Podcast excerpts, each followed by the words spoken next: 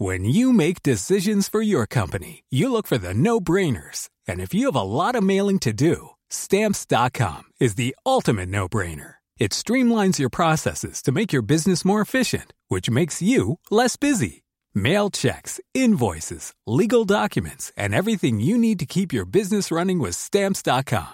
Seamlessly connect with every major marketplace and shopping cart. Schedule package pickups and see your cheapest and fastest shipping options from different carriers. With rates up to 89% off USPS and UPS rates. And with the Stamps.com mobile app, you can take care of mailing and shipping wherever you are. Make the same no-brainer decision as over 1 million other businesses with Stamps.com. Sign up with Code PROGRAM for a four-week trial, plus free postage and a free digital scale. No long-term commitments or contracts. That's Stamps.com. Code Program. Bonjour à tous, ravi de vous retrouver pour 90 minutes info week-end. Toute l'actualité et les débats avec nos invités qui sont déjà sur ce plateau. William T. Bonjour William. Bonjour. C'est un plaisir de vous retrouver. Également, merci. Pierre Lelouch est là également. Bonjour. Pierre Lelouch. Soyez le bienvenu sur notre plateau dans 90 minutes info. Et Jonathan Sixou. Bonjour Jonathan. Bonjour. Lionel. Soyez bienvenu également. Dans quelques instants, l'actualité, bien sûr, les débats, comme je le disais, mais d'abord un point sur l'information avec Adrien Spiteri. Les 512 magasins Camailleux ferment définitivement leurs portes. Depuis ce matin, les clients se pressent pour profiter d'un déstockage exceptionnel avec des remises allant jusqu'à 50%. La direction a promis que les bénéfices de cette dernière grande vente seront destinés aux salariés de l'entreprise. En Ukraine, au moins 20 civils ont été retrouvés tués par balles. Les cadavres se trouvaient dans des voitures près de Kupiansk dans le nord-est du pays. Les véhicules se trouvaient à un endroit où des combats entre Ukrainiens et Russes ont eu lieu récemment. Au moins 35 morts dans un attentat suicide en Afghanistan. Il a été commis ce vendredi dans un centre de formation pour étudiants à Kaboul. La plupart des victimes sont des femmes. L'explosion s'est produite dans une zone à prédominance musulmane chiite où la minorité azaravi. Tant que les promesses faites à notre pays ne seront pas tenues, nous maintiendrons notre position de principe. Ce sont les mots de Recep Tayyip Erdogan. Depuis la mi-mai, le président turc menace de bloquer l'adhésion de la Suède et de la Finlande à l'OTAN. Il accuse les deux pays de protéger des combattants kurdes du Parti des travailleurs du Kurdistan. Et puis au tournoi de Tel Aviv de tennis, Novak Djokovic s'est qualifié pour les demi-finales. Il a battu le Canadien Vasek Pospisil en 2-7, 7-6, 6-3. À noter également la belle performance de Constant Lestienne. Le Français a dominé l'Américain Maxime Cressy. Il affrontera Marine Silic ce soir. Et prochain rendez-vous avec le point info, c'est à partir de 16h dans 90 minutes info. Avant de débattre autour des principaux thèmes d'actualité avec nos invités, je vous propose de parler politique. On va prendre dans quelques instants la direction de l'Essonne pour les universités de rentrée de Debout la France avec un discours Nicolas Dupont-Aignan. Le temps que le discours se mette en place et que l'orateur puisse s'exprimer, juste un petit tour de table avec vous sur le timing. Il est important à cette période, à la rentrée septembre-octobre, Jonathan Sixou, de s'exprimer et euh, de pouvoir euh, poser ses idées dans le débat public bah, Bien évidemment, Nicolas Dupont-Aignan le fait comme tous les autres responsables de partis l'ont fait euh, jusqu'à présent. C'est ce qu'on appelle les universités d'été, même si on est le, aujourd'hui le 1er octobre. Euh, Nicolas Dupont-Aignan a- s'inscrit parfaitement dans le paysage politique. Qu'on soit ou non d'accord avec lui d'ailleurs, euh, il a, par les temps qui courent, un certain mérite. C'est celui de ne pas avoir quitté ses euh, idéaux, de ne pas. Il a une certaine loyauté envers euh, ses- sa, sa ligne, le, souverainisme. Et quand on voit que les partis politiques sont devenus une sorte de grand mercato, euh, particulièrement poreux les uns entre Ouais. les autres, il a du moins ce mérite-là. Justement, on va voir, on va en avoir confirmation sans doute euh, maintenant. Direction hier dans l'Essonne pour le discours de Merci Nicolas à Dupont-Aignan. vous tous pour ces belles universités de rentrée, ces débats qui furent intenses, avec des mots qui sont revenus. Indépendance de la nation, souveraineté du peuple, exemplarité des comportements, esprit d'entreprise, sérieux budgétaire, responsabilité sociale, écologique, amour de la famille, considération pour nos territoires. Et puis, euh, francophonie, outre-mer, voix libre dans le monde. Autant de mots, d'expressions, gorgés de sens, de références historiques et aussi d'espérance. Ce qui me fait dire au terme de ces universités que nous réalisons tous ensemble, ici, au-delà de nos différences d'origine, combien debout la France est le vrai parti gaulliste, j'allais dire gaulien, de l'échiquier politique? Le cœur de ce patriotisme humanisme qui manque tant aujourd'hui aux Français pour les rassembler.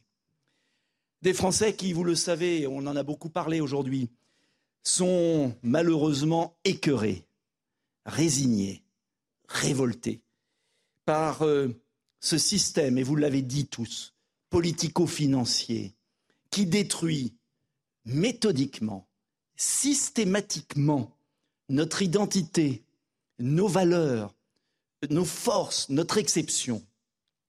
Tout ce dont nous avons hérité des générations précédentes à la sueur de leur front, de leur sang, de leur génie.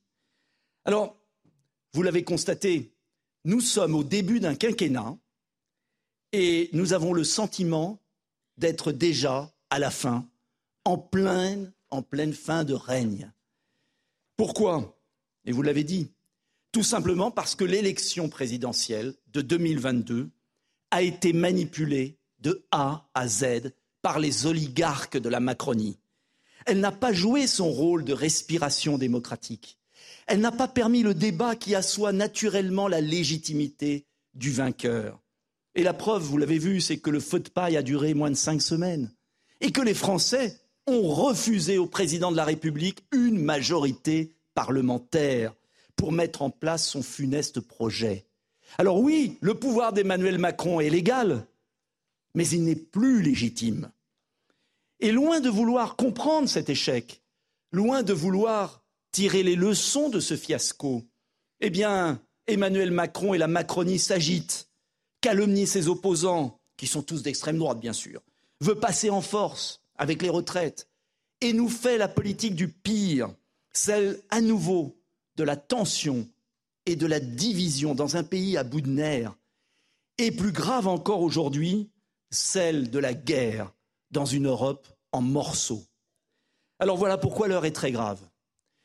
Voilà pourquoi chaque homme politique français a une responsabilité immense, celle d'apporter à nos compatriotes, avec le recul nécessaire sur les événements, avec aussi la bienveillance à l'égard de tous les Français, du bon sens, de la cohérence, de la persévérance et des repères.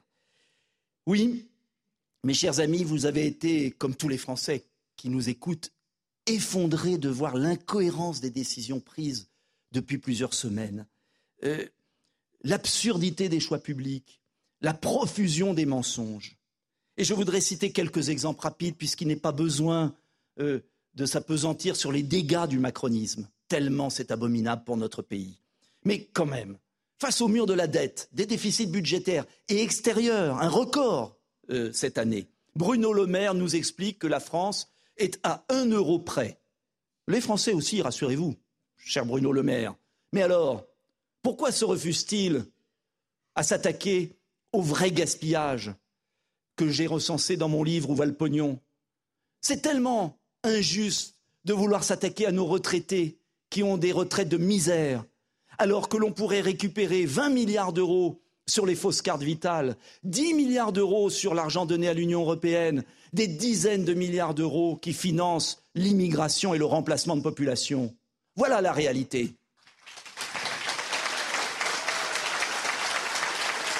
De même, de même, quand même, plutôt que de tirer les leçons de l'explosion de la délinquance, vous avez vu que Paris est au même niveau que Medellín en Colombie. Plutôt que de tirer les leçons, de construire des places de prison, de renforcer la réponse pénale, d'expulser les délinquants étrangers. Ah ben non. Emmanuel Macron va éparpiller les migrants dans tous les villages de France, c'est-à-dire semer le chaos dans les communes qui en étaient préservées. Le pire étant dans cette incapacité permanente de ne jamais tirer les leçons de ces échecs. Et là, trop, c'est trop sur la politique énergétique, franchement justifiant l'injustifiable. Emmanuel Macron ose encore défendre Fessenheim, la fermeture de Fessenheim, et se réjouir d'inaugurer 80 éoliennes maritimes qui défigurent la Loire-Atlantique. Alors, tenez-vous bien, qu'il en faudrait 2000, 2000 pour remplacer Fessenheim, quand il y a du vent. Il a bradé à General Electric la filiale d'Alstom pour la racheter après deux fois plus cher. Il a demandé à EDF de préparer la fermeture avec Madame Borne de 12 centrales nucléaires. Il a ruiné EDF en exigeant de vendre l'électricité bon marché au prix coûtant à des concurrents privés. Et il ose encore nous donner des leçons. Quelle honte Il est totalement aveugle à l'explosion des prix et à la souffrance de nos compatriotes qui n'arrivent plus à faire leurs courses. Les prix alimentaires ont augmenté de 12%. Comment expliquer, franchement, et vous vous êtes interrogé cet après-midi, comment expliquer euh, tant de décisions franchement contraires à l'intérêt national, contraires à la raison, euh, contraires au bon sens? La bêtise? Je ne crois pas qu'il soit bête. L'ignorance? Je ne crois pas qu'il soit ignorant. L'idéologie Oui, sans doute. Sans doute. Le conflit d'intérêts Sûrement. La corruption Peut-être. Plus j'observe, plus j'observe la vie politique française, plus je suis convaincu que rien ne pourra changer sans nettoyer les fameuses écuries d'Ogias de la gangrène du conflit d'intérêts permanent, qui est le terme élégant dans le grand monde parisien pour la corruption généralisée, qui explique les choix qui sont faits aujourd'hui. C'est d'ailleurs, dans le domaine de la santé où la vie de nos concitoyens, notamment dans nos maisons de retraite, a été sacrifiée sur l'autel de l'argent roi, qu'il y a de quoi être le plus révolté de tant d'indignité, et je ne reviendrai pas sur cette terrible période du Covid. Mais nous pensions avoir vécu le pire avec la crise du Covid qui a porté atteinte à nos libertés, qui a gonflé le porte-monnaie des conflits d'intérêts. Et non, nous n'imaginions pas revivre au cœur du continent européen la guerre. Permettez-moi de prendre un instant sur cette affaire de l'Ukraine au risque d'être impopulaire, mais je veux dire aux Français une autre vérité. Pierre Maillard, grand conseiller diplomatique du général de Gaulle à la fin de sa vie, est venu me voir. J'ai beaucoup échangé avec lui quand j'étais jeune. Et il m'avait dit un jour, lui qui a fait la politique étrangère de la France auprès du général de Gaulle, il m'avait dit, jeune homme, il n'y a pas de bonne politique étrangère en soi. Seule l'articulation, et je reprends ces termes, entre notre stratégie de défense, nos intérêts, nos valeurs et notre connaissance approfondie des nations qui nous entourent peut donner à la politique étrangère sa cohérence, sa force, sa vérité. Manifestement, Emmanuel Macron a fait tout le contraire, privant la France du rôle clé qu'elle devrait avoir aujourd'hui pour s'imposer comme l'arbitre d'un conflit et comme faiseur de paix. Il a préféré plutôt devenir le petit télégraphiste de Joe Biden et de Ursula von der Leyen, c'est-à-dire de jeter de l'huile sur le feu et de précipiter l'Europe vers la guerre totale, car c'est le vrai danger en cet automne. Alors j'aurais aimé, oui, qu'on se pose des questions fondamentales, et permettez-moi d'en reprendre quelques-unes. Première question. Si l'agresseur est la Russie, et je ne l'ai jamais nié. N'oublions pas que l'Ukraine et les Américains ont leur part de responsabilité, notamment en ayant fait échouer les accords de Minsk qui prévoyaient l'autonomie du Donbass. N'oublions jamais que Jacques Chirac réclamait la neutralité de l'Ukraine, ce que les Américains ont toujours refusé en les armant toujours plus. Est-il acceptable, deuxième question, de basculer progressivement en ce moment de la protection légitime de la souveraineté ukrainienne à une volonté de destruction de la Russie? Est-ce l'intérêt de la France? Je ne le crois pas. La France, d'ailleurs, a-t-elle l'outil de défense adapté à cette guerre de projection, alors que sa dissuasion nucléaire ne vaut que pour son territoire? Quant aux sanctions contre la Russie, ne vont-elles pas punir davantage les Français et les Européens, provoquant une crise économique et sociale cet hiver qui va affaiblir le continent pour 20 ans au plus grand profit de la Chine et des États-Unis d'Amérique? Enfin, est-ce vraiment crédible de porter en bandoulière nos valeurs quand on va, pour punir Poutine, chercher le soutien de régimes pires en Arabie saoudite qui ont massacré les Yéménites, au Qatar qui finance des mosquées islamistes, ou en Azerbaïdjan, qui massacre nos frères chrétiens arméniens? N'y a-t-il pas un autre chemin à emprunter, celui du général de Gaulle dans ses discours de Phnom Penh ou de Jacques Chirac et de Dominique de Villepin à l'ONU Vous l'avez compris, car les réponses sont dans les questions. L'engagement irraisonné de la France dans la surenchère en Ukraine est une pure folie pour la France et pour l'Europe. Voilà pourquoi je réitère mon plan de paix, autonomie du Donbass, démilitarisation de l'Ukraine, retrait bien sûr des troupes russes, élection libre sous l'égide de l'ONU. Il n'y a pas d'avenir de l'Europe au XXIe siècle sans une vraie coopération entre l'Ouest et l'Est. Poutine passera, Zelensky passera, mais la Russie restera. Et ce conflit passera pour anachronique dans dix ans ou quinze ans. Mais entre-temps, le continent se sera suicidé. Car contrairement à ce qu'on nous dit, nous avons des valeurs à partager une civilisation avec la Russie. Alors vous le constaterez, et je ne veux pas être plus long là-dessus, jamais depuis la fin de la Seconde Guerre mondiale, nous n'avons connu en France un pouvoir aussi dangereux pour les Français et destructeur pour la France. En vérité, nous voyons à l'œuvre une oligarchie, mélange d'intérêts financiers et d'idéologie post-68 art, qui pille les richesses du pays, qui appauvrit les Français et qui détruit notre identité. La finance mondialisée et la culture woke se font la courte échelle, chacun pensant que l'autre est l'idiot utile. Ce rouleau compresseur est d'autant plus agressif et totalitaire qu'il sent les résistances des peuples. Regardez comme il a traité Giorgia Meloni, post-fasciste, extrême droite, complotiste. Tout ça pourquoi Parce que Mme Meloni se revendiquait femme, mère, italienne, chrétienne. Trop, c'est trop. Arrêtons de subir. La première bataille est dans le choix des mots. N'acceptons plus ces mises à mort symboliques dans des médias subventionnés par nos impôts. Nous sommes, et je veux vous le dire ce soir, idéologiquement aujourd'hui majoritaires dans le pays. Tout l'enjeu, maintenant, est de transformer cette victoire de la pensée en victoire politique, de faire ce qui a été fait en Italie il y a une semaine, en France demain. Cela veut dire, cela veut dire gagner trois batailles que je vais détailler maintenant. Celle de l'union, celle de la crédibilité du projet, celle de la liberté. Unir les amoureux de la France. Reconnaissez que j'ai quand même essayé. Qui a, en 2017, brisé le tabou du soutien à Marine Le Pen? C'est moi, et j'étais tout seul. Qui a créé, les amoureux de la France pour essayer d'organiser une primaire ouverte pour 2022 C'est moi, mais il n'y a pas eu de réponse, et il y a eu trois candidats patriotes. Qui a été déçu de voir Jean-Luc Mélenchon faire le travail qu'on aurait dû faire pour avoir une majorité à l'Assemblée nationale? C'est encore moi. Il ne s'agit pas de revenir sur les responsabilités partagées des uns ou des autres, sur les mots qui ont blessé, mais de dépasser tout cela pour demander droit dans les yeux, droit dans les yeux, l'union des républicains, des souverainistes, des patriotes, l'alliance de la dernière chance pour la France.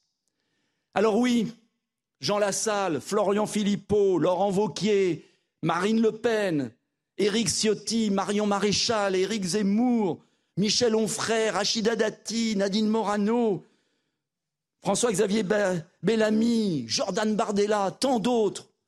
Oui, je m'adresse à vous, vous qui avez la passion de la France. Franchement, droit dans les yeux, il y a moins de différence entre nous tous qu'entre Silvio Berlusconi, Matteo Salvini ou Giorgia Meloni. La seule différence, c'est qu'elle a gagné et que nous avons perdu. Quand allez-vous comprendre que nos électeurs n'en peuvent plus des égaux, des susceptibilités, des vieilles rancunes, des querelles du passé et même des différences programmatiques, quand ils assistent impuissants au naufrage de notre pays, à la disparition de ce qui a toujours fait la France, son existence même. Alors bien sûr, il faudra que chacun de nous, nous compris ici à Debout la France, nous abandonnions une part de notre identité dans une coalition pour gagner. Il faudra euh, bien sûr, accoucher d'un programme commun dont je vais vous parler. Mais n'est-il pas temps de présenter un gouvernement de salut public aux Français? Et n'attendons pas 2027. Emmanuel Macron nous donne l'occasion. Il veut dissoudre. Chiche, banco, bravo. Une motion de censure, la dissolution et une coalition pour sauver la France dès le mois prochain, dès le mois de janvier. Allez, Emmanuel Macron, allez-y. Faites votre réforme des retraites injuste, honteuse pour les pauvres retraités. Et nous dit, ayez le courage de dissoudre et les Français vont arbitrer et vous vous démettrez comme MacMahon. C'est ça l'enjeu. Mais pour ça, il faut s'unir. Alors je le répète, Marine Le Pen, Éric Zemmour, Laurent Wauquiez, Florian Philippot et tous, rassemblons-nous, de gauche, de droite, qu'importe. C'est pas l'alliance de la droite. C'est l'alliance des patriotes, des souverainistes, de ceux qui aiment la France, qui veulent la sauver. Voilà ce que je vous propose.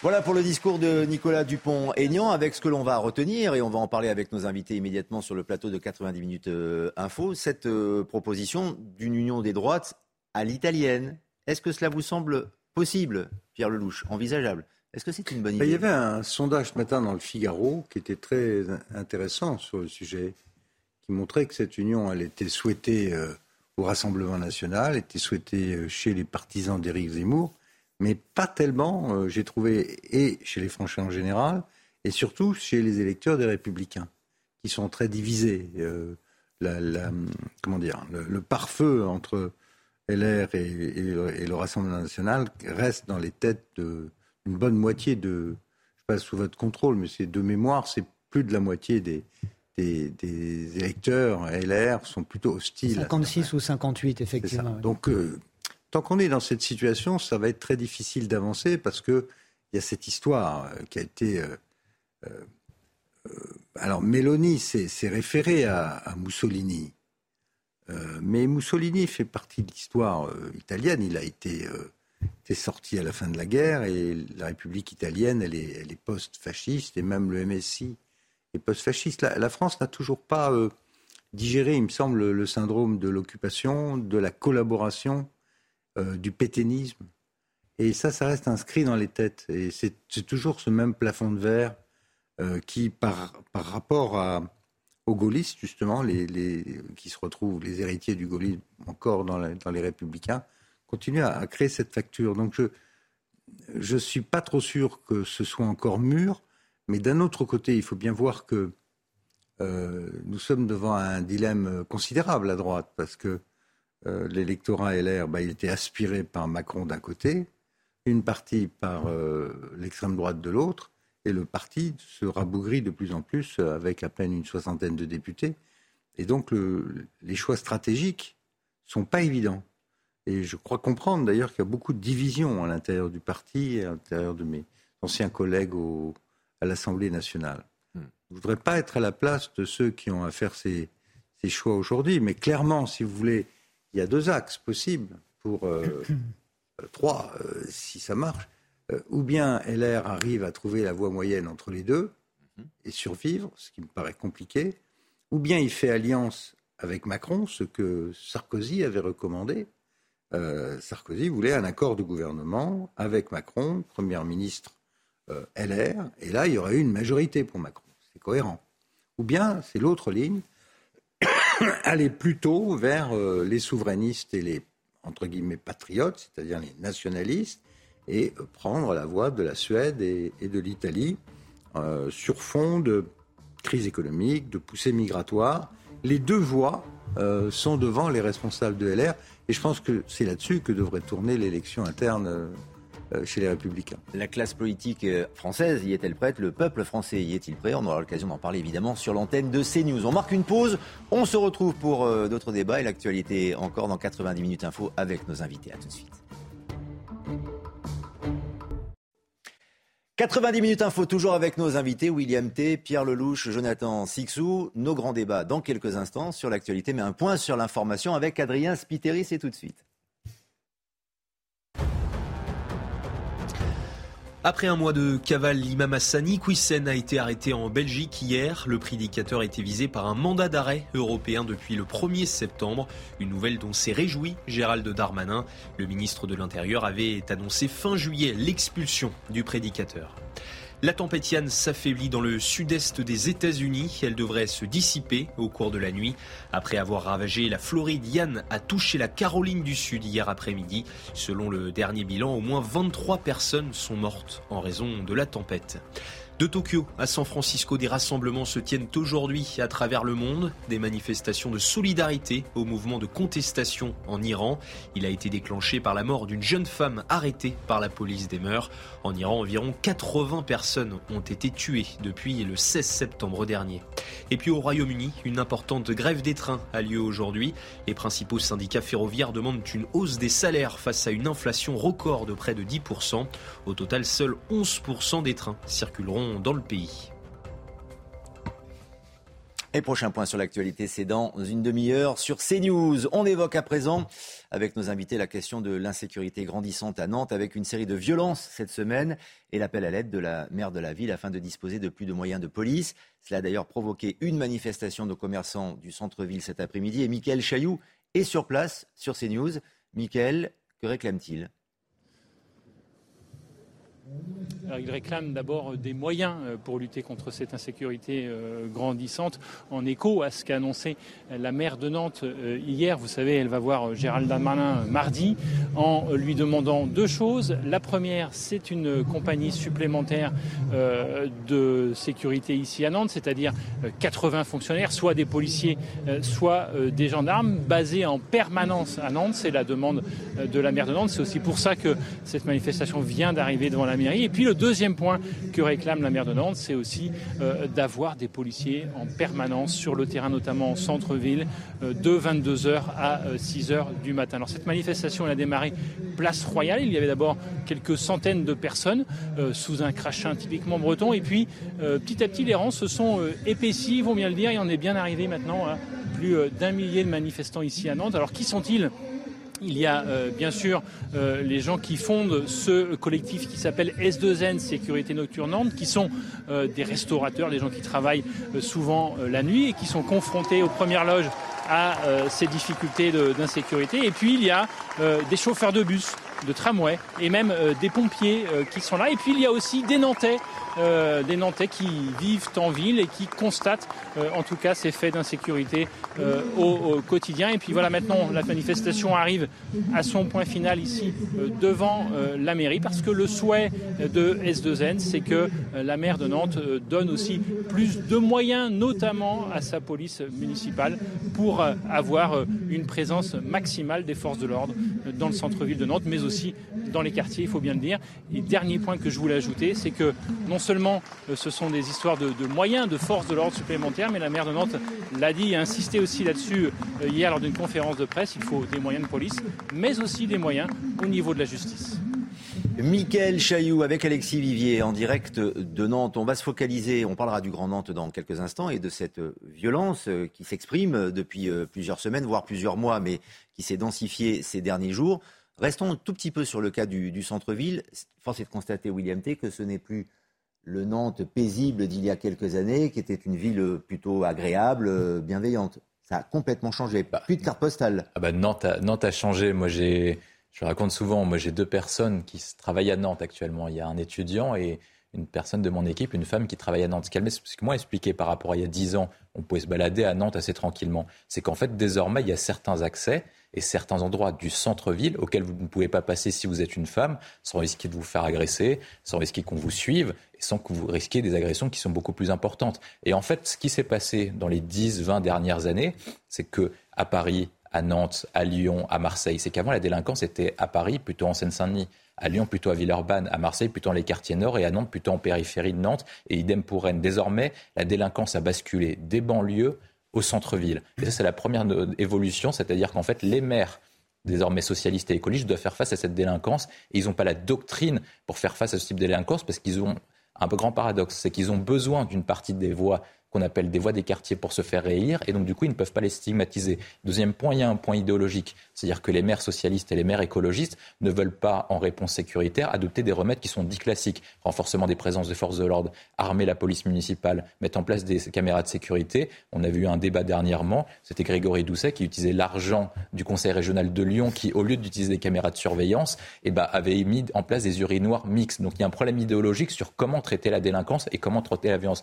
il y a un troisième point que je vois essentiel, c'est est-ce qu'ils sont capables de décrire le réel? Parce que quand ce qui se passe à Nantes et ce qui se passe au centre-ville de Nantes et ce qui se passe globalement à Nantes, c'est qu'en fait, et Gérald Darmanin a raison, c'est qu'il y a une part qui est indissociable entre la montée de la délinquance et la montée des violences et le nombre des étrangers. Et donc il y a un lien direct entre étrangers et immigration. Et est-ce que les maires socialistes sont capables de faire leur révolution pour permettre de résoudre la sécurité à Nantes en faisant cette révolution idéologique, en pointant du doigt ce problème? Parce que si vous n'avez pas en capacité de décrire réellement le problème, vous n'êtes pas en capacité de résoudre les solutions concrètes. Si les commerçants manifestent aujourd'hui, s'ils sont excédés, Jonathan Sixou, c'est peut-être aussi parce que le centre-ville, et là on parle principalement et précisément du centre-ville, a été abandonné. En tout cas, ils se sentent abandonnés. Ces commerçants dont vous parlez, Lionel, ça fait des mois qu'ils demandent à être reçus. Ils sont organisés en collectif. Ça fait des mois qu'ils demandent à être reçus par euh, le maire de la ville qui est aux abonnés absents, euh, Johanna Roland, refuse de euh, les entendre, de les écouter, de les recevoir. Il a fallu que, je crois que c'est vous, hein, c'est CNews qui a été la première télé à commencer à parler, à faire un focus sur l'insécurité, les incivilités à répétition dans le centre de Nantes, pour que d'autres médias s'y intéressent et pour que enfin la, la, mairie sente que ben, c'est pas tout à fait normal ce qui s'y passe dans cette ville. Et on peut entendre hier Johanna Roland à l'issue de, sa conférence, faire un état des lieux comme si elle débarquait de sa planète euh, depuis 24 heures. Or, cette femme est élue depuis 2014. Depuis 2014, elle est à la tête de cette ville. Elle était déjà dans l'équipe de Jean-Marc Ayrault, donc elle est là. Euh, vraiment, elle fait partie vraiment du noyau dur des doctrinaires qui sont à la tête de cette ville, comme dans toutes ces grandes villes de gauche. Euh, elle a profiter de ces euh, mandats euh, pour euh, tota-, continuer, si vous voulez, de défendre cette, cette, idéologie hors sol. Et c'est la technique qu'on voit à Lyon, c'est la technique qu'on voit à Grenoble. On attend que la situation soit à tel point pourrie qu'on fait appel à l'État pour qu'il vienne nous apporter quelques, quelques forces armées. Or, l'État, il ne peut pas envoyer des CRS dans toutes les villes qui vont mal, d'autant que ce sont des grandes villes qui vont parfois très mal. Et alors là, on apprend que les CRS qui vont être euh, envoyés vont y rester. Mais ce n'est pas une solution. La CRS 8, mais qui n'est pas censée rester euh, à demeure, et, euh, ce n'est pas une brigade sédentaire. Ce pas une solution non plus. Et quand on voit les images de cette CRS 8 euh, qui est peut-être efficace, mais comment accepter, si vous voulez, d'avoir des troupes surarmées et suréquipées vraiment de, pour de, faire face à des scènes de guérilla urbaine au quotidien? Ça, ça, veut, On bascule là dans un monde qui est, qui, qui est très inquiétant, si, si c'est vraiment ça. Et est-ce que la CRS 8 va intervenir dans le centre-ville, dont on parle, ou euh, à la périphérie de la ville? Ça, c'est la question. On va essayer de creuser un petit peu plus le point de vue de Pierre Lelouch dans un instant. Mais d'abord, ces commerçants qui manifestent nous l'aurons entendu euh, notre micro, ils sont en effet excédés et se sentent en insécurité dans le centre-ville de Nantes. L'agressivité, la violence, elle, est, y est depuis un moment, c'est pas d'aujourd'hui. Euh, ça remonte à plus de 10 ans. Moi, quand je suis arrivé en 88, avril 88 à Nantes, euh, je voyais pas ça comme ça. Je me sens pas en sécurité et je trouve ça dommage d'en arriver là. Et euh, aujourd'hui, c'est vraiment de se dire euh, comment on va faire. Ça me touche directement quand je rentre tard le soir de mon travail. Ça me touche quand mes enfants ont besoin de sortir ou rentrer tard le soir. Je ne suis pas certain que la ville de Nantes soit aussi euh, concernée par ce, problème. J'ai entendu la maire intervenir. Bon, bah, j'espère qu'elle prendra acte de cette journée, de cet événement, pour qu'elle prenne les bonnes décisions. La manifestation donc dans les rues de Nantes sous la pluie, vous l'avez constaté, Pierre Lelouch, comment une ville peut basculer comme ça Je crois que mes deux collègues ont, tout dit en fait. Hein. Euh, il n'y a pas de fatalité cette dégringolade, mais que l'on constate beaucoup dans les villes marquées idéologiquement à gauche, euh, Grenoble, Rennes, euh, Nantes et d'autres, Lyon, très abîmé aussi le, refus de voir le réel, le refus de nommer le réel, euh, l'absence de choix sur les moyens fait que ça se dégrade et quand, la machine euh, s'accélère et que en même temps l'immigration de masse s'installe dans ces villes, le résultat, à la fin de la journée, c'est qu'ils ne contrôlent plus rien. Et en effet, au bout de la chaîne, ils viennent ensuite pleurer pour que l'État envoie des renforts, alors que euh, les mêmes maires ne cessent de, réclamer plus de pouvoir pour leur, entre guillemets, territoire, au nom de la proximité. Donc, les mêmes qui demandent sans arrêt plus de pouvoir, y compris financier, après, la question, c'est comment ils allouent ces choix. J'ai eu, moi, quand j'étais conseiller de Paris, le même genre de problème avec la, municipalité de gauche. Du temps, ça a commencé du temps de, de la Noé. Quand euh, je réclamais des caméras de surveillance, on me disait que c'était liberticide. Aujourd'hui, les caméras de surveillance, c'est devenu un moyen euh, normal et indispensable pour euh, réprimer la délinquance. Mais à l'époque, ils étaient contre. Et d'ailleurs, à Nantes, il y en a très peu. Il y a, une centaine de caméras pour une ville qui est La maire réclame des forces de l'ordre bah mais, également des caméras. C'est à elle de les financer. Depuis quelques jours. Hmm. C'est là qu'on monte sur la tête, parce que ça, c'est un programme municipal. De la même façon, euh, Paris refusait une police municipale pendant des années et des années. Euh, ce n'est qu'il y a un an ou deux que euh, la police municipale se met... Et encore, elle n'est pas armée. D'autres villes, comme Nice et ailleurs, ont des polices municipales depuis fort longtemps et un nombre considérable de caméras. Donc tout ça, ce sont des choix politiques. Les villes ont des budgets, des grandes villes comme celle-là, elles ont des moyens. Septième ville de France. Après, il faut, il faut savoir comment on, les alloue. Si l'idéologie dominante, c'est qu'il n'y a pas de problème, c'est le vivre ensemble, il n'y a pas de problème avec les migrants, il n'y a pas de problème de drogue, après, ce sont les pauvres gens qu'on vient de voir à l'écran qui ne peuvent pas sortir de chez eux, dont les enfants euh, sont paralysés, avec des, beaucoup d'inquiétudes. Mais c'est ce qu'on retrouve euh, malheureusement dans toutes ces villes qui ont basculé à gauche. Et c'est presque pire encore chez les écolos. Moi, je, connais assez bien les problèmes dans l'Isère et autour de Grenoble. C'est juste catastrophique, le centre de Lyon. est de... Et vous savez, à Paris, il y a des endroits où c'est très compliqué. Hein. Hmm. Dans Paris même, sans parler de la Seine-Saint-Denis. À Grenoble, où il y a eu des échanges de coups de feu entre les individus et, la police ces, ces, dernières heures. Alors on reste sur la manifestation de Nantes, avec notamment les membres d'une association qui euh, regroupe des, professionnels de la restauration et du monde de la nuit qui y ont participé. Ils ont été victimes ou témoins d'agressions qu'ils attribuent souvent à de jeunes migrants présents désormais en centre-ville. Nous avons voulu comprendre comment ces jeunes sont arrivés là et en sont arrivés là. Élément de réponse avec Michael Chailloux. Depuis 2006, cette association a suivi plus de 7900 migrants arrivés à Nantes avec un objectif, leur apprendre le français et leur trouver un travail. Mais aujourd'hui, le constat est amer. On accueille mal. On a peut-être euh, trop d'associations militantes euh, qui ont, entre guillemets, un accompagnement bisounours. Il ne faut pas encourager les gens à vivre clandestinement. Philippe est arrivé en 2014 du Niger. À Paris, on lui conseille de venir à Nantes, réputée ville accueillante. Avant, il y a 3-4 ans, je peux dire qu'on est mieux accueilli à Nantes. Mais je pense que Nantes est un peu saturé maintenant, à mon avis. Le public qui le premier en fait les frais, ce sont les jeunes migrants qui atteignent la majorité. À 18 ans, tout s'arrête.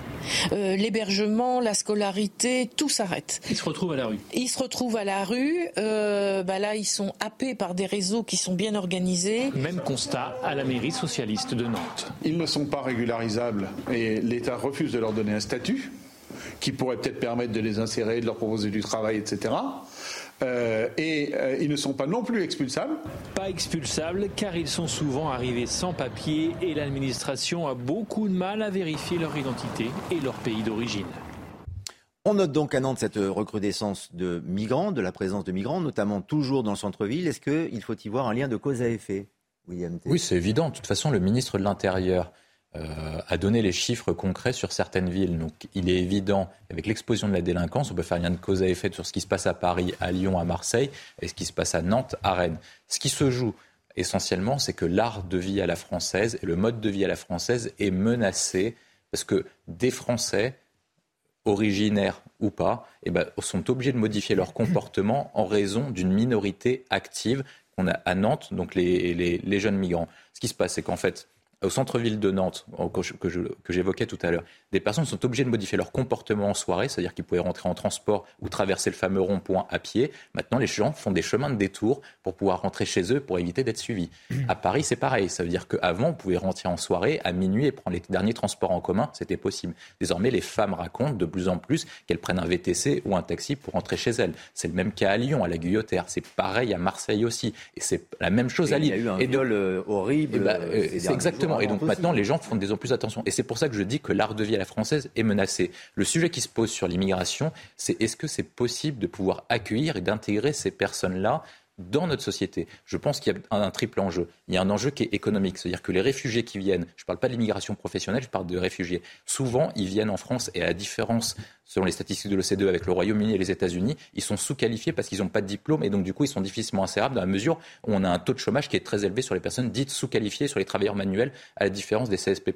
Il y a un deuxième point, c'est l'immigration qui est culturelle. C'est-à-dire qu'en fait, par rapport aux réfugiés qu'on a, je prends un exemple, les Afghans, notamment avant euh, la prise de pouvoir des talibans, il y avait une étude qui était sortie qui disait que 85% des Afghans disaient que la, charia était supérieure aux lois de la démocratie occidentale et de la démocratie libérale. Est-ce que ces personnes-là sont intégrables culturellement à notre société? Et après, il y a un troisième enjeu, c'est est-ce que notre politique publique est en rapport pour pouvoir intégrer ces gens-là, notamment sur la question d'urbanisme et les fameux territoires perdus de la République, dans la mesure où on est capable de les intégrer? Et après, ces personnes-là se disent quoi?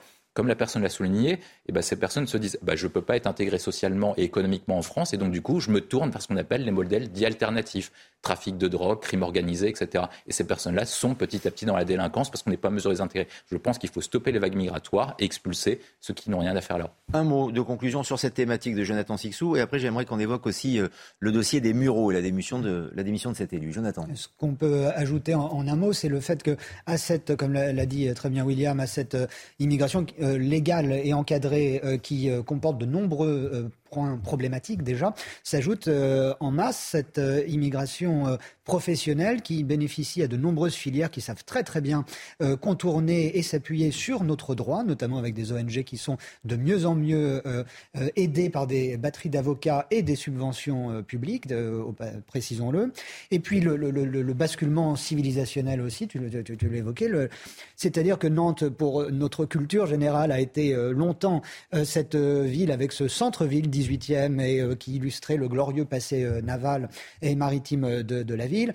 il y a quelques jours, on parlait d'Alençon. Pour moi, Alençon, ça a toujours été la ville de Mademoiselle Cormont, dans la vieille fille de Balzac, par exemple. Maintenant, si vous voulez, culturellement, toutes ces villes deviennent, eh bien, Nantes, ça va devenir cette ville où des Soudanais violent des, femmes qui rentrent seules le soir dans la rue. Alençon, ça va devenir cette, et désormais cette ville où des voitures brûlent et où des policiers sont attaqués à coups de mortier c'est là où il y a aussi un basculement civilisationnel, puisque les références que nous avons euh, de lieux, de villes, de, euh, des références historiques, même si c'est une histoire récente en l'occurrence, basculent. Et c'est là qu'il y, a euh, également une sonnette d'alarme à tirer, je pense. Autre problématique liée à l'insécurité, la démission, je le disais, d'un élu au Murau dans les Yvelines. C'est un citoyen de cette commune depuis 14 ans, élu depuis 8 ans, Boris Venon, qui a décidé de rendre son tablier après Plusieurs agressions, dont des insultes homophobes et racistes. On l'écoute. Depuis deux ans, en me référant à mon expérience personnelle, j'ai subi 11 agressions où moi-même ou ma famille nous sommes sentis menacés jusque dans notre intégrité physique, là où pendant 12 ans, je n'ai jamais connu d'épisode de cette nature. Ces derniers épisodes, je ne vous le cache pas, ont été violents et ont profondément remis en cause le lien que j'avais avec la commune et avec ses habitants je me suis vu reprocher d'être qui je suis. Ces épisodes, et encore plus le dernier en date, ont été marqués par de la violence verbale, des menaces physiques allant jusqu'à la menace de mort et aux insultes homophobes et racistes. Le blanc quitte ma ville, on est chez nous ici. C'est ce que je me suis entendu dire avant qu'on ne me poursuive jusque devant mon domicile pour me menacer de mort ensuite. Oui, les citoyens d'origine européenne peuvent faire l'objet de racisme. Le témoignage fort et euh, vraiment euh, terrible de, cet adjoint au maire des, des Mureaux. Il démissionne, Pierre Lelouch. Est-ce que cela veut dire que ce sont ces agresseurs qui ont gagné? Euh, Malheureusement, oui. Malheureusement, oui. mes collègues ont décrit une réalité qui est très exacte et qu'on peut généraliser à beaucoup, beaucoup de communes en France. Il y a des grandes villes de province qui commencent à être gangrénées par cette criminalité. Mais il y a énormément de petites villes, des villes de banlieue comme celle-là, mais même des petites villes de province, euh, dans l'ouest de la France, dans le sud. Non, on, est en train de vivre un point de bascule dans l'insécurité en France qui est lié à, euh, la conjugaison, de, il me semble, euh, de trois facteurs. L'un, c'est l'impuissance publique le refus de voir, le refus de traiter en profondeur les sujets. Deux, c'est la vague migratoire. Euh, je redis ici les chiffres du ministère de l'Intérieur. 270 000 visas longue durée accordés chaque année. Sur ces 270 000, il y a à peine 10% qui viennent travailler. Tout le reste, c'est branché sur le guichet.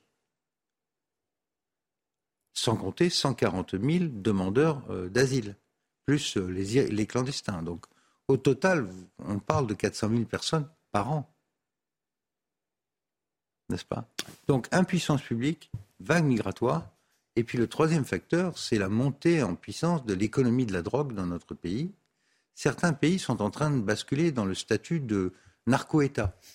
Notre voisin immédiat, la Belgique, est très gangréné par la drogue parce que c'est avec Anvers, c'est le quartier général de la distribution de la drogue en Europe. Mais cette drogue, elle transite par la France. Elle arrive euh, de l'autre côté de la Méditerranée, elle traverse la France, elle est répartie ensuite dans les différentes régions et le quartier général est à. Là, ça se chiffre en dizaines de milliards d'euros et ça fait vivre des millions de personnes dans notre pays. Donc la conjugaison des trois facteurs, l'impuissance publique devant la drogue qui n'est pas traitée comme un sujet, mais comme de la criminalité générale, alors qu'il faudrait un parquet antidrogue, il faudrait une police antidrogue, une politique étrangère dirigée contre les pays qui nous exportent ça, l'immigration qui n'est pas traitée sérieusement. On l'a subi comme une espèce de fatalité en refusant de regarder ce qu'elle est. Vous savez qu'en France, il est interdit de compter. On ne sait pas qui est qui, au nom de la démocratie. Le Conseil constitutionnel a interdit de savoir qui est, qui, de quoi est fait le peuple français. Comment voulez-vous gérer le truc après dans les banlieues? Le nombre de mosquées, qui prêche quoi, où, comment. et la doctrine, c'est catastrophique. Peut-être et, la, et voilà, la conjugaison des trois, à mon avis, est, est, dévastatrice. Et notre pays, il est en train de basculer dans euh, le hors contrôle. C'est-à-dire que certaines, certaines villes ne tiennent plus. Et ce jeune élu, Bien sûr. je suis triste pour lui, bah, mais franchement, je le comprends. On peut être triste pour la démocratie aussi, parce que ce qui, euh, vous parliez des banlieues, euh, Pierre Lelouch, euh, ce qui s'installe aussi euh, dans ces quartiers euh, perdus de la République, notamment, comme on les, les appelle, c'est cette doctrine qui s'installe, le caillassage de, de, la police, la haine anti-flic. Et donc, là, ça a été le cas avec cet adjoint, Jonathan Sixou, cet adjoint au maire de, de la haine anti-blanc aussi, donc du racisme anti-blanc. Est-ce que ça veut dire que ce racisme anti-blanc existe vraiment en France, ah, sûr. sur notre sol? Évidemment. Et est-ce qu'il est en train de se développer? Est-ce que ce n'est pas un cas isolé? Ben, euh, non, ça n'est pas un cas isolé et jusqu'à présent, quand on en parlait, on était immédiatement euh, écrasé sous le sceau euh, du fascisme et autres euh, qualificatifs sympathiques. Là, ça vient d'un élu PS j'ai envie de lui dire bienvenue dans le réel, monsieur l'élu, parce que euh, ça fait, il fait partie tout de même de, de, ces, de, ces, de ces responsables politiques qui ont été dans le déni dont nous parlions euh, tout à l'heure, comme en parlant de, de Nantes euh, tout à l'heure. Euh, ce sont euh, des euh, élus qui ont continué pendant des, des, des qui continuent de le faire. Lui démissionne parce qu'il il en est à, être menacé dans son intégrité physique les actes contre les élus, d'ailleurs, se comptent par milliers chaque année en France. Oui. C'est ahurissant. Euh, et on n'entend pas grandement euh, l'État, les responsables politiques euh, euh, s'alarmer à ce, à, ce, sujet, il me semble. Les, les Mureaux, ça m'avait ça m'avait fait sourire, mais vu la situation, on peut s'en alarmer. À la mi-septembre, j'avais vu une affiche euh, annonçant qu'il y avait un, un week-end euh, un, un week pour promouvoir la Mauritanie au Mureaux, avec notamment des balades à, à d'autres dromadaires c'est forcément très sympathique, mais dans, euh, dans une ville qui connaît de tels problèmes, on ne parle même pas d'assimilation, hein, de tels problèmes d'intégration. Euh, si j'avais envie de, de, de, rire, je proposerais plutôt un week-end berrichon pour proposer euh, à, à, à, à, tous ces habitants de découvrir un peu les richesses de notre pays. Encore que comme mobilité douce, Madame Hidalgo, ça lui plairait assez bien, ça, le, le, le dromadaire. Le, transport, en, le transport en chameau, dromadaire. Dans les rues de Paris, pourquoi pas Ça peut faire son effet. Sur le parvis de l'hôtel ah, de ville, ouais, ça peut. Pour conclure en quelques secondes, Jonathan, et ben pour sur votre développement. Malheureusement, effectivement, donc dans, dans, dans son malheur, cet élu de gauche socialiste pointe ce racisme anti-blanc, mais vous n'avez pas entendu euh, grand, euh, de, beaucoup de, de voix euh, au sein de son parti pour lui dire on ouais, est derrière Ou encore toi. moins à la NUPES. Et encore moins la encore NUPES, moins à la NUPES, dont euh, maintenant le, le, réservoir de voix se trouve dans cet électorat. Ah oui. Donc c'est pas de ce côté-là qu'il faut trouver une solution à ces problèmes. On marque une pause, on se retrouve dans quelques instants pour évoquer aussi l'actualité internationale avec nos invités. À tout de suite. Dans quelques instants, dans 90 minutes info, les débats autour de l'actualité à l'étranger. Mais d'abord, le point info avec Adrien Spiteri. Vladimir Poutine durcit le ton. La victoire sera à nous, a-t-il déclaré hier. Le président russe a officialisé l'annexion de quatre territoires d'Ukraine. Le chef du Kremlin a par ailleurs taclé l'Occident, qu'il accuse de vouloir faire de la Russie une colonie. Au Royaume-Uni, des manifestations ont lieu aujourd'hui. Les Britanniques dénoncent la hausse massive des prix avec une inflation de près de 10%. 51% d'entre eux souhaitent la démission de Listrus. La Première ministre a annoncé un gel du plafond des prix de l'énergie. Et puis Octobre Rose commence ce samedi. Tout au long du mois d'octobre, les initiatives se multiplient pour sensibiliser la population au cancer du sein. Il est le plus répandu des cancers féminins. Environ 60 000 nouvelles personnes sont touchées chaque année en Et à présent, avec nos invités, nous allons traverser la Manche. Les Britanniques se rebellent pour protester contre les factures d'électricité qui augmentent là-bas aussi. Les Britanniques sont dans la rue aujourd'hui et Sarah Menaille est sur place pour CNews. Sarah, comment se déroule ou comment s'est déroulée cette mobilisation? Il faut le dire, assez rare, hein, outre-Manche. Bonjour, oui, effectivement, c'est assez rare de voir les Britanniques descendre dans la rue. Eh bien, en ce 1er octobre, ils l'ont fait ici à Londres, mais aussi dans près de 13 villes du Royaume-Uni, Birmingham, Liverpool ou encore Manchester. Alors à Londres, le cortège est parti ce matin d'ici, de Westminster, devant le Parlement euh, britannique juste derrière moi. Et c'est un peu une convergence des lustres puisque finalement ce sont plusieurs mouvements hein, qui se sont réunis pour protester aujourd'hui. Il y a euh, par exemple les écologistes avec le mouvement Stop Oil qui, comme son nom l'indique, eh milite pour l'arrêt de l'utilisation des énergies fossiles. Il y a le fameux mouvement Don't Pay UK qui incite les Britanniques à ne plus régler leurs factures de gaz et d'électricité à partir d'aujourd'hui, à partir du 1er octobre. Et plusieurs autres mouvements comme ça, mais tous réclament finalement la même chose. Ils protestent contre l'augmentation du coût de la vie, évidemment, l'augmentation du prix du gaz et de l'électricité, et puis cette inflation hein, qui devrait atteindre les 13% avant la fin de l'année. Ce sont les premières estimations de la Banque d'Angleterre. Alors voilà euh, pourquoi ce mouvement finalement est parti aujourd'hui. Et puis parallèlement à cette grève, il y a aussi eh bien, la mobilisation ici au Royaume-Uni des cheminots et de la Royal Mail, la Poste. Hein. Alors eux, ça fait déjà plusieurs mois, hein, puisque depuis cet été déjà, ils, euh, ils se mobilisent, ils sont en grève. Ils sont en grève encore ce week-end ils le seront jusqu'à la semaine prochaine. Eux réclament une revalorisation de leur salaire. Merci, merci Sarah Menaille pour ce duplex en direct euh, de Londres. Et on en débat d'ailleurs avec euh, nos invités, nos experts. Harold Liman nous a rejoint aussi également. On va parler de la Russie dans, dans un instant avec vous. Mais quelques mots sur l'Angleterre et un tour de table avec euh, une comparaison que l'on peut faire sur cette crise énergétique, cette crise économique qui nous touche tous, qui touche la France, mais qui touche l'Angleterre. Est-ce que les Britanniques sont moins bien lotis que les Français, William De toute façon, la plupart des pays d'Europe sont moins bien lotis que nous parce qu'en fait, ils n'ont pas eu le général de Gaulle dans les années 50 et 60 avec la politique notamment énergétique sur le nucléaire. Donc en fait, nous, on vit mieux. Ça ne veut pas dire que c'est en raison de nos derniers choix. C'est surtout parce qu'on a eu un type qui était immense dans les années 60. Non, les Britanniques, Liz Truss est arrivé et a remplacé Boris Johnson en voulant devenir Margaret Thatcher.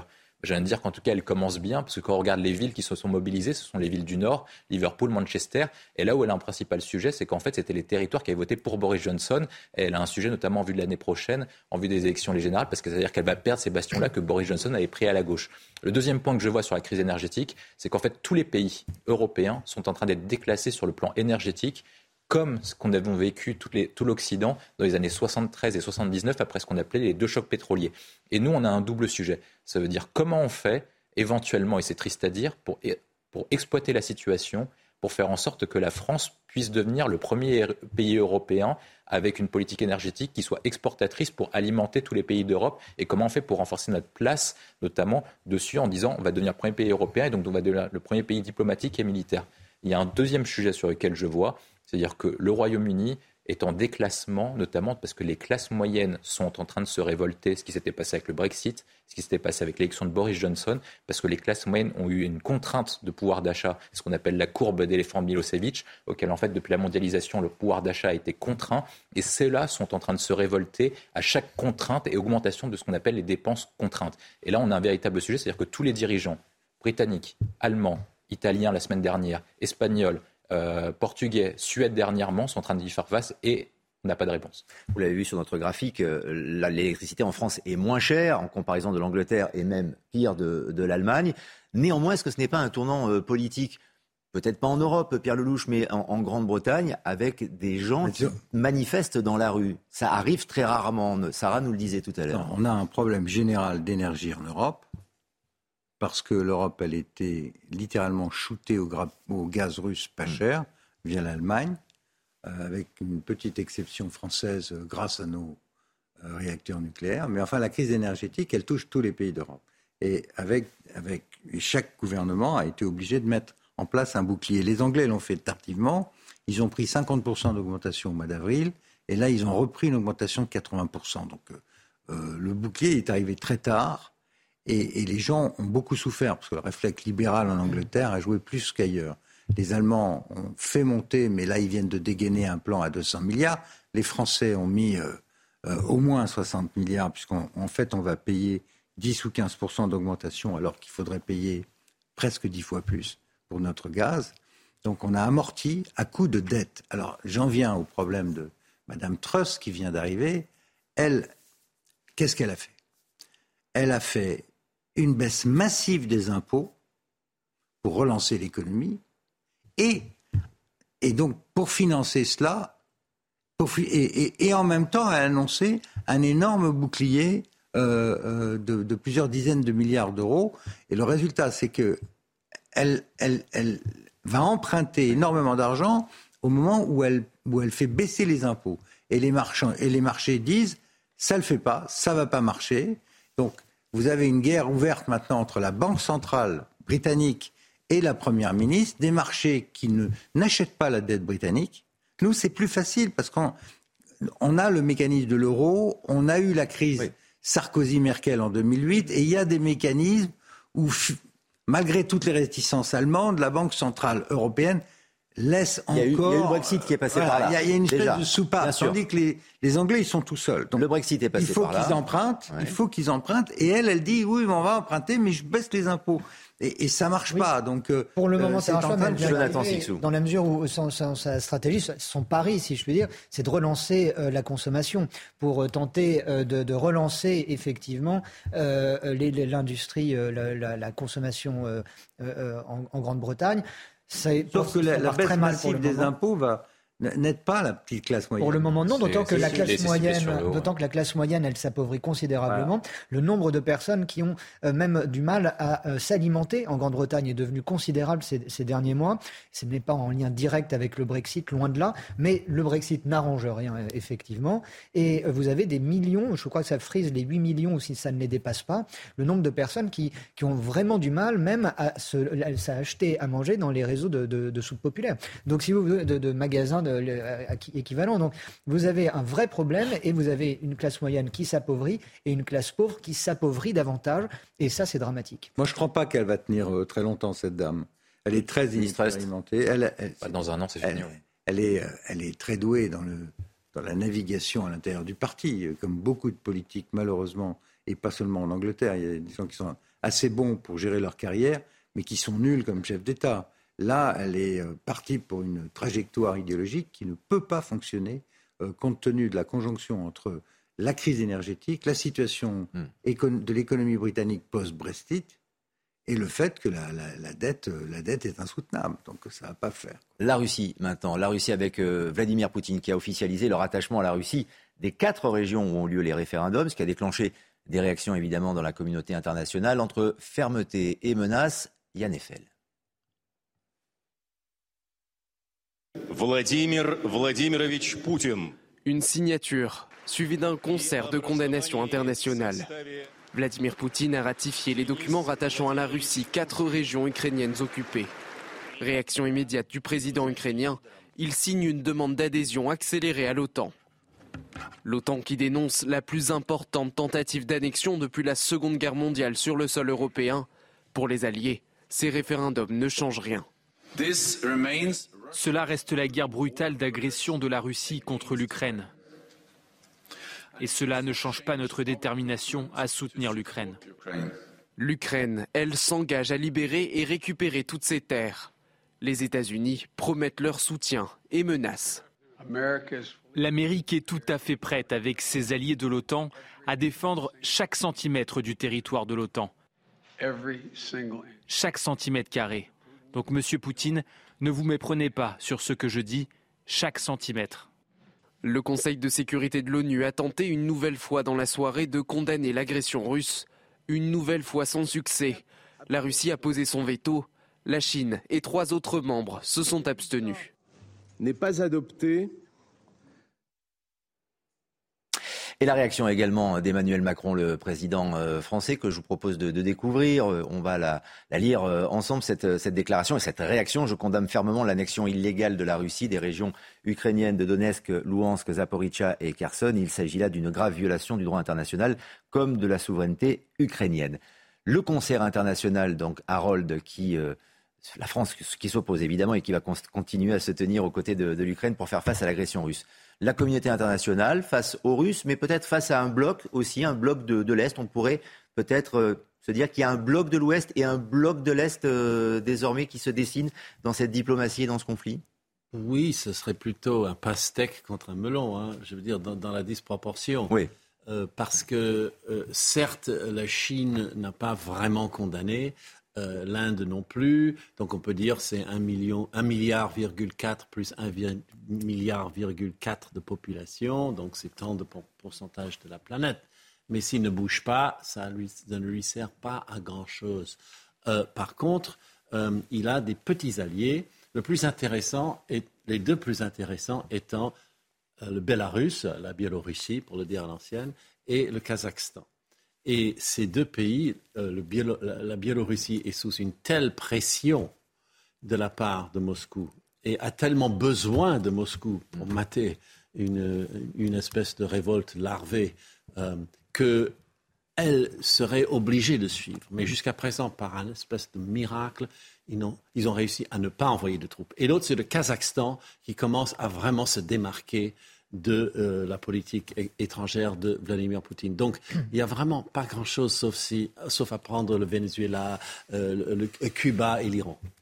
Les tensions sont-elles montées d'un cran, néanmoins, après euh, ces référendums, après ces annexions et après les réactions en chaîne des, pays, les États-Unis, on a entendu Joe Biden notamment? Bah, en, matière de, de, de tension, je vous montrerai la carte parce qu'une ville vient de tomber dans la zone qui sont soi-disant annexée. C'est Liman, vous voyez en haut à droite, en vert. C'était encerclé pendant même le, discours de euh, Vladimir Poutine.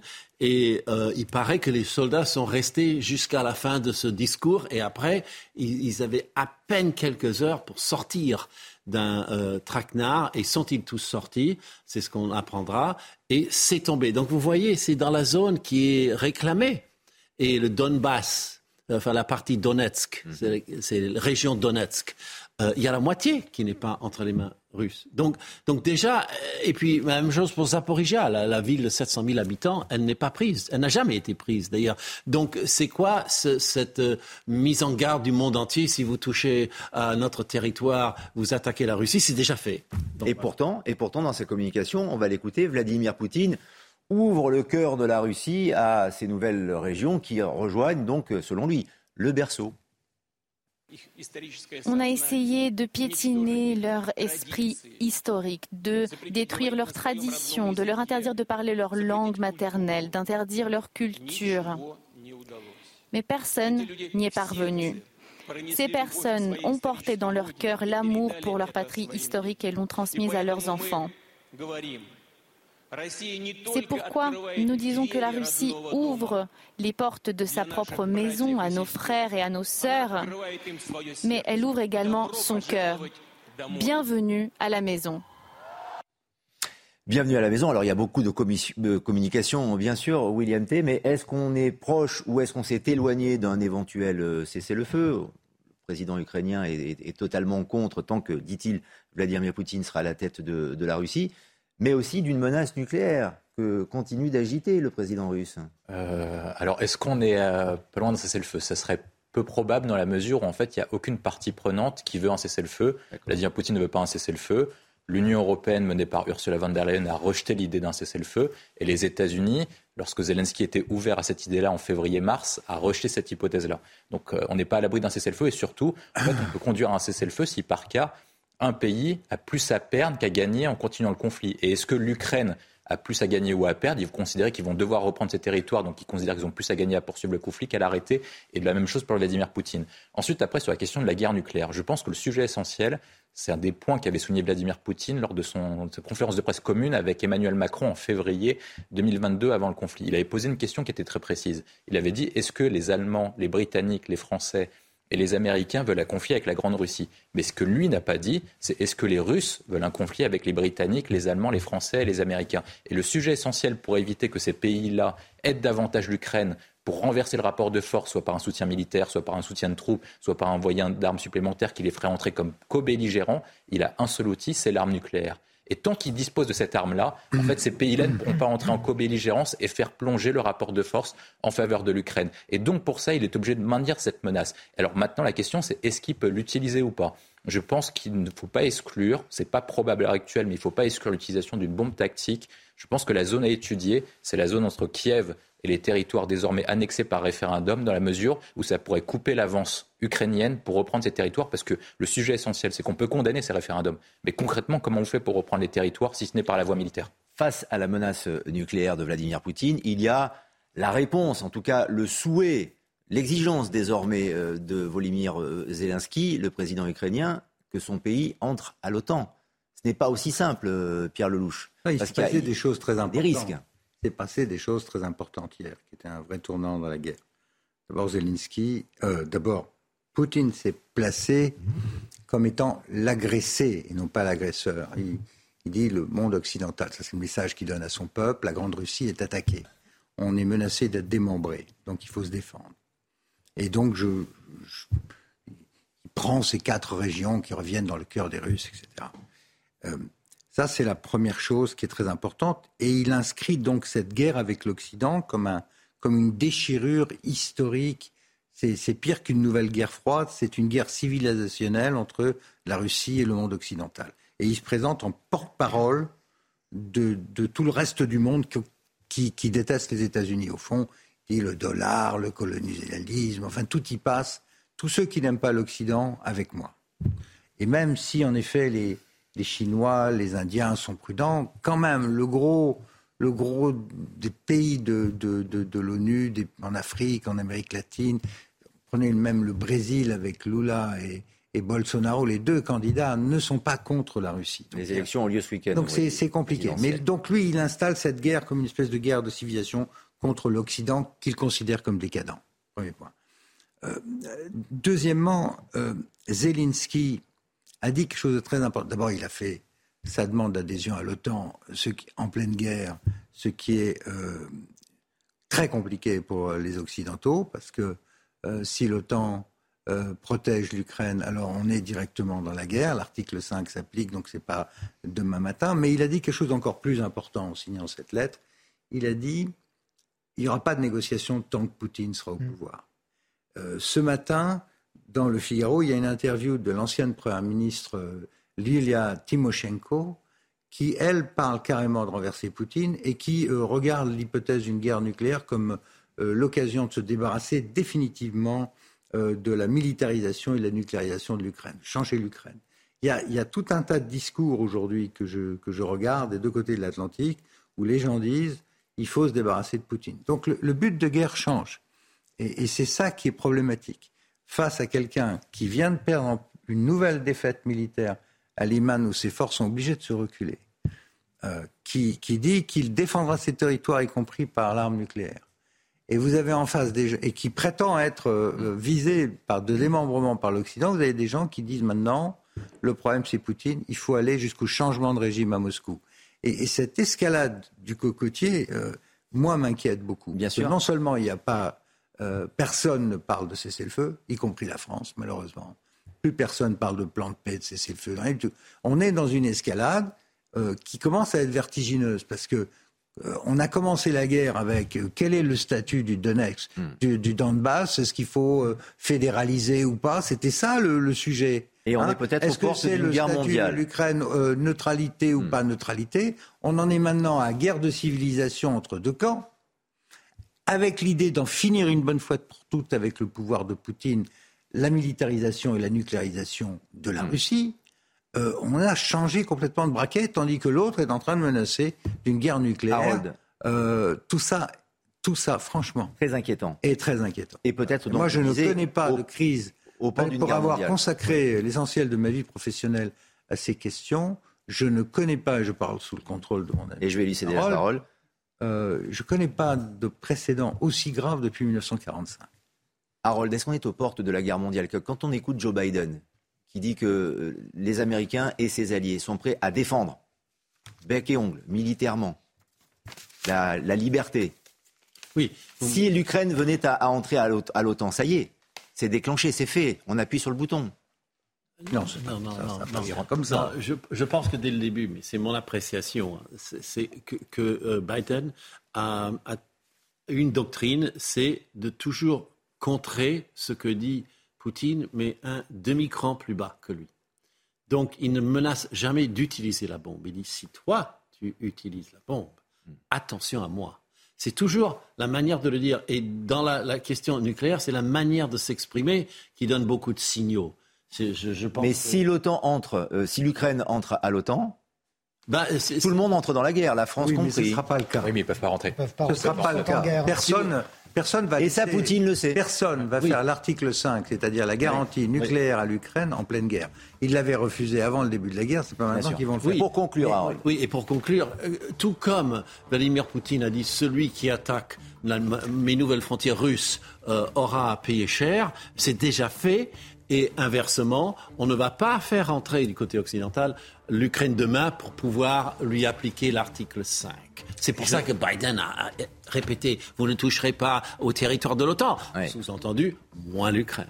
Je voudrais vous lire une phrase. Très rapidement. Une phrase de Mme Timoshenko, que je connais, qui a été deux fois Premier ministre de l'Ukraine, qui est richissime entre nous, hein, c'est une oligarque. Elle dit ceci Si Poutine recherche le feu nucléaire, le mal avec un M majuscule sera vaincu et écrasé et la Russie sera démilitarisée et dénucléarisée. Donc dans la tête de beaucoup de gens autour de Zelensky quand il dit je veux plus parler à Poutine, c'est ça, il faut en finir avec la Russie et avec Poutine. Et, ça, ça nourrit la paranoïa de Poutine qui dit puisque c'est ça qu'on veut, vous allez me trouver et je défendrai pas avec tous les moyens. Ce sera le mot de la fin. Merci à tous les quatre d'être venus sur le plateau de 90 minutes info. Ça passe trop vite. Ça passe trop vite. Voilà pourquoi on sera de retour demain, bien sûr, mais dans un instant, vous restez avec nous sur CNews. Punchline avec Patrice Boisfer. Merci Lee, merci Lionel, merci Harold.